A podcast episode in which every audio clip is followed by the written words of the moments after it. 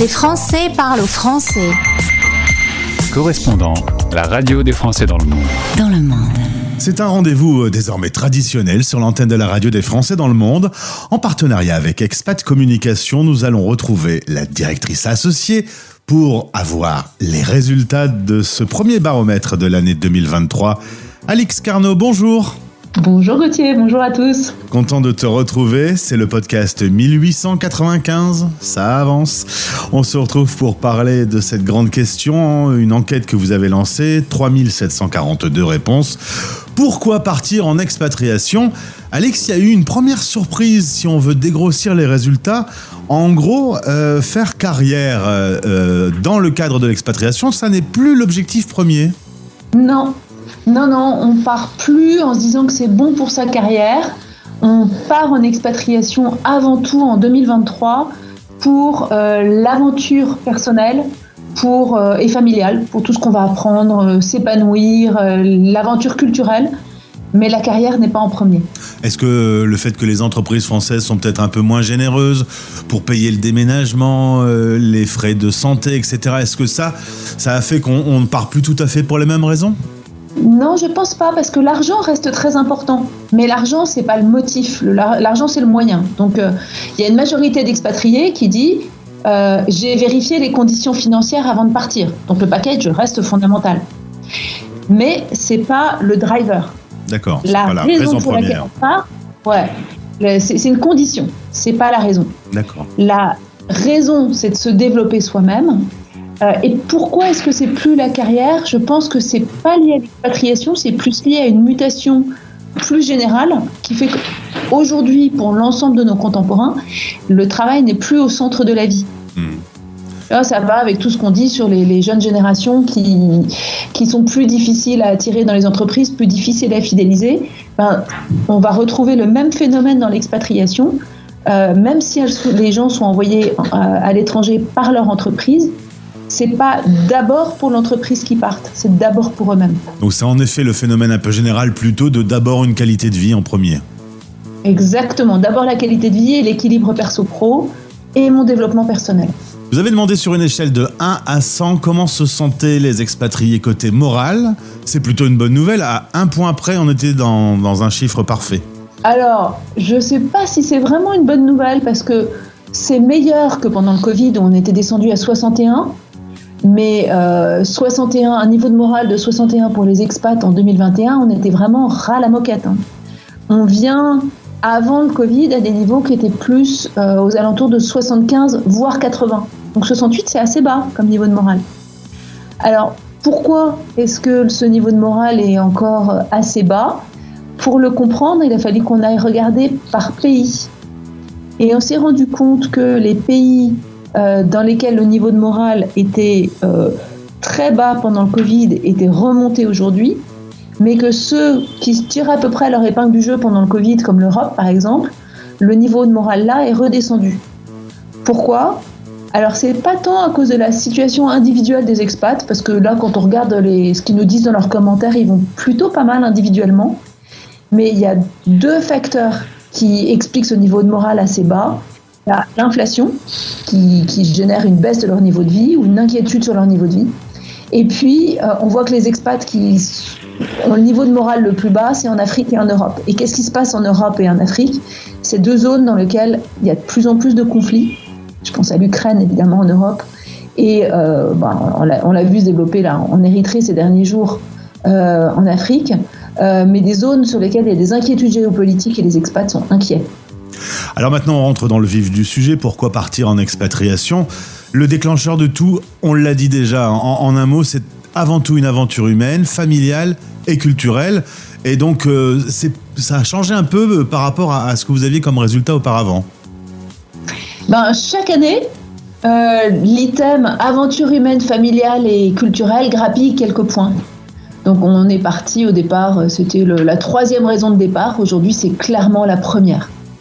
Euh, et la qualité de vie garde, reste à un bon niveau, hein, parce que donc on demandait aux expatriés de citer les trois raisons les plus importantes pour partir. Euh, donc il y en a pratiquement la moitié qui citent l'aventure humaine, familiale et culturelle, mais il y en a 40% qui citent la qualité de vie, donc ça reste quelque chose d'important.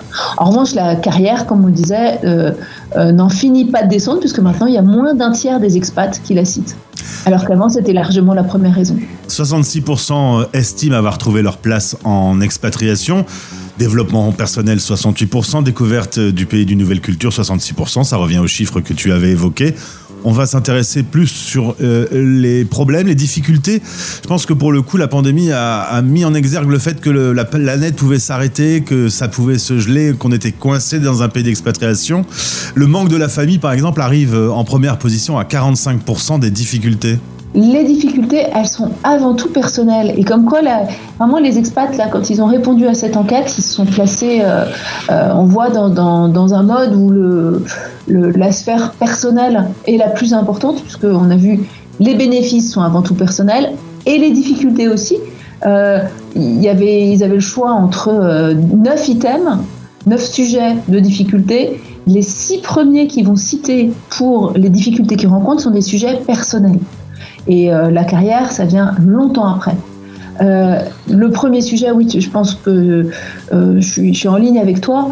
le premier sujet de difficulté, c'est le manque de la famille, puis la barrière de la langue, et enfin le manque du pays, mais très largement le manque de la famille. Et même quand on va, on avait regardé sur des destinations où les expats sont hyper contents, par exemple à Dubaï, qui est un, un lieu de plébiscité par les expats. La seule chose qui va pas à Dubaï, c'est le manque de la famille. On va dire c'est la limite ultime de l'expatriation. le, seul truc qui fait que qui pourra pas être compensé. Parce que même le manque du pays, où là il y a presque 30% des expats qui citent cette difficulté-là, dans les pays où ils se sentent vraiment très très bien, même leur pays leur manque plus. Voilà, la seule chose qui manque, même quand tout va bien ailleurs, c'est la famille. D'accord. Et, même pas le fromage et la charcuterie.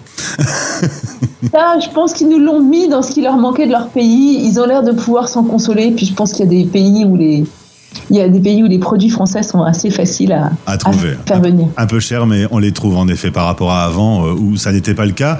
Euh, un petit mot sur nos amis coachs. On en interview beaucoup sur la radio des Français dans le monde. Euh, se préparer, notamment à l'expatriation, est très important. Eh bien, en moyenne, 35% de ceux qui ont répondu à votre enquête ne savent pas que des accompagnements existent et une grande majorité ne, ne se font pas aider. C'est étonnant quand même. Ah, Gauthier, ce chiffre me désespère. du calme, Alix. On est tous Respire. là. Euh, toi sur la radio, nous sur Femmes Expat ou avec Femmes Expat, euh, avec Expat Communication. On a un réseau de coachs et tous, on constate au quotidien les difficultés que peuvent rencontrer les expatriés. Alors, pas du tout pour dire que l'expatriation se passe mal. Hein. Les expats sont 80% à dire qu'ils recommandent l'expatriation et que ça se passe bien pour eux. Le problème, c'est les 20% pour qui ça se passe pas si bien et surtout les 5 à 10% qui rencontrent des, difficultés profondes parce que dans ce cas-là, euh, quand on est loin de ses bases, les difficultés ne s'additionnent pas, elles se multiplient. Et donc on peut vraiment trouver des situations de vie extrêmement difficiles quand l'expatriation dérape. Donc il est fondamental, et on en est tous convaincus, nous tous qui, accompagnons des expats, qui vivons avec eux, il est fondamental de se préparer. Et on n'a pas fini notre travail puisque cette information ne parvient que difficilement jusqu'à ceux qui ne sont pas encore expats mais qui se préparent à un départ, enfin qui envisagent un départ, parce qu'ils ne se préparent pas des masses. Donc comme tu disais, il y en a un tiers qui ne savent pas qu'il existe des accompagnements et un quart qui pensent qu'ils n'en ont pas besoin. Donc on a plus de la moitié qui ne se préparent pas. Et quand ils se préparent, comment est-ce qu'ils se préparent? Essentiellement en consultant des sites internet, euh, au premier rang desquels Femmes Expat. Donc c'est formidable des sites internet et pour travailler dessus, euh, je confirme, ils sont très bien faits et on y apprend beaucoup de choses. Néanmoins, là c'est je, prends ma casquette euh, de, de formatrice à l'expatriation. Ce qui est indispensable, c'est de rencontrer des gens et de parler avec eux avant de partir. Donc lire les guides de l'expatriation sur Femmes Expat, ça va éviter plein de choses, ça va faire penser à plein de, sujets de préparation qu'on n'avait pas forcément envisagés. Euh, par exemple, euh, comment est-ce qu'on prévoit des coups durs dans le couple, des coups durs de santé, enfin voilà, tous ces sujets sur lesquels on a envie de faire l'autruche, euh, parce qu'on n'a pas envie de penser à ce qui pourrait déraper. et qui est pourtant indispensable. Mais il y a aussi, euh, au-delà de tous les aspects formalité administrative, tous les aspects, qu'est-ce que ça veut dire au quotidien pour chacun des membres de la famille de partir à l'étranger? Et ça, la meilleure façon de le savoir, c'est de rencontrer des expats sur place. Et à l'ère d'Insta, de, TikTok, euh, je pense qu'on a tellement l'impression que l'information est à portée de main et que le monde a rétréci qu'on ne prend plus le temps de faire ce qui semblait évident au temps de nos grands-parents, c'est-à-dire d'écrire, de parler à des gens sur place pour mieux comprendre leur expérience quotidienne. Et, ça, euh, voilà, on va un petit peu au-delà du baromètre parce que c'est pas ce que disent, enfin les expatriés ne disent pas qu'ils l'ont fait, mais dans leurs commentaires après, ils disent que ça serait très utile parce qu'ils sont très surpris par ce qu'ils trouvent sur place. Alors deux petites choses pour être en complément de ce que tu dis. Vous pouvez évidemment aller sur Expat Communication et trouver plein d'infos. Il y a également des dizaines de podcasts euh, sur ces sujets à écouter dans Expat Pratique sur le site françaisdanslemonde.fr et autres informations importantes, notamment sur la préparation au choc culturel. La moitié des expats partent en Europe et se disent eh ben nos voisins ça va aller tout seul, c'est l'Europe, ça va être facile et c'est là où les gifles d'interculturel sont les plus violentes. Donc, euh, dans les deux cas, euh, c'est des informations que vous pouvez retrouver assez facilement aujourd'hui et avec des coachs excellents qui peuvent euh, vous aider à mettre le pied à l'étrier. Exactement. Ce qu'on avait vu dans une enquête qu'on avait commentée sur ton antenne l'année dernière, c'est que le succès de l'expatriation, pour prendre une image, c'est de lever le pied à la hauteur de la marche. et pas tant le fait que le pays d'accueil soit plus ou moins exigeant, que les conditions de vie soient plus ou moins difficiles, c'est est-ce que je m'y suis préparé et est-ce que le changement est à la hauteur de ce que j'ai anticipé? Et c'est pour ça que ce que tu dis sur les pays d'Europe est complètement juste. Euh, on a tendance à sous-estimer le niveau d'adaptation et l'effort à faire pour aller par exemple en Belgique, en Suisse ou en Angleterre. Et c'est pourtant des pays dans lesquels il y a beaucoup d'expatriés qui ont des difficultés d'intégration Pourtant, enfin, on dit que les Anglais sont hyper différents des Français, c'est certain, mais ils ne sont pas forcément beaucoup plus différents que des Ougandais, par exemple. Euh, mais la différence, c'est que si je pars en Ouganda, je vais me dire, oh là là, ça va être un gros changement, je vais me préparer. Et on entend régulièrement des gens qui disent, bah, ça va, je pars qu'à Londres, il y a plein de Français. Euh, et pourtant. on est voisins, on se connaît depuis très longtemps, on se connaît bien, mais on est radicalement différents avec les Anglais. Et puis dernière chose, Alix, euh, on va faire un petit cadeau à nos auditeurs, on va partager un secret. Vous avez identifié les ingrédients d'une expatriation réussie. Est-ce que tu peux nous donner justement cette recette?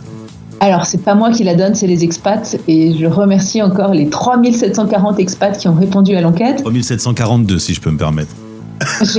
pour les deux, j'oubliais, t'as raison. Euh, qu'est-ce qu'ils nous disent les expats sur euh, le secret d'une expat réussie? Ils disent en fait c'est un équilibre. Une expat réussie, c'est euh, et c'est pour ça qu'il fallait bien se préparer parce que c'est un changement de vie complet et donc toute notre vie va être impactée et pour que ça marche, il faut réussir sur les grandes familles de levier, c'est-à-dire il faut que chacun dans la famille y trouve son compte, donc, euh, il faut avoir un projet qui aille et pour celui qui a un job, et pour celui qui peut-être sera le conjoint, et pour les enfants. Deuxième levier, eh ben, on est plusieurs dans une famille, et puis on a chacun une sphère perso, une sphère pro. Et il faut qu'on puisse trouver des, de quoi être nourri sur ces deux pans. Et puis enfin, l'expat, c'est soit et l'environnement qu'on va rejoindre, et donc une expat réussie, c'est une expat dans laquelle nous on est heureux, ça c'est les deux premières conditions, mais en lien et en, relation avec le pays qu'on rejoint. Et donc le troisième euh, levier de réussite, c'est de se sentir intégré et adapté à la culture locale. J'ai l'impression que si en plus on écoute la radio des Français dans le monde, son expatriation devient absolument parfaite. Voilà, je me lance une petite fleur. Si tu lis Femme Expat en plus, Gauthier, alors là, la radio et Femme Expat, je pense que tu es au nirvana de l'expatriation. On n'est pas mauvais pour euh, faire la promo de nos, médias respectifs. Alix, un grand merci pour cette synthèse. Rappelons que l'enquête numéro 2, ma carrière en expatriation, est lancée. Quel est l'impact de l'expatriation sur le déroulement des carrières? Comment s'organise le travail en expatriation? Euh, Alors, chercher et trouver un taf, le rôle des conjoints, c'est maintenant que vous pouvez répondre et vous avez jusqu'au 10 mai, le lien est sur françaisdanslemonde.fr. Alix, un grand merci pour cette synthèse à nouveau claire et pratique. Avec grand plaisir. Merci à tous. Merci Gauthier. Vous écoutez Les Français Parle au français. parlent au français. Parrainé par Santexpat, le partenaire santé des Français de l'étranger. Santexpat.fr, des offres assurantielles sur mesure qui simplifient l'accès à la santé pour une tranquillité d'esprit garantie. Rendez-vous sur santexpat.fr.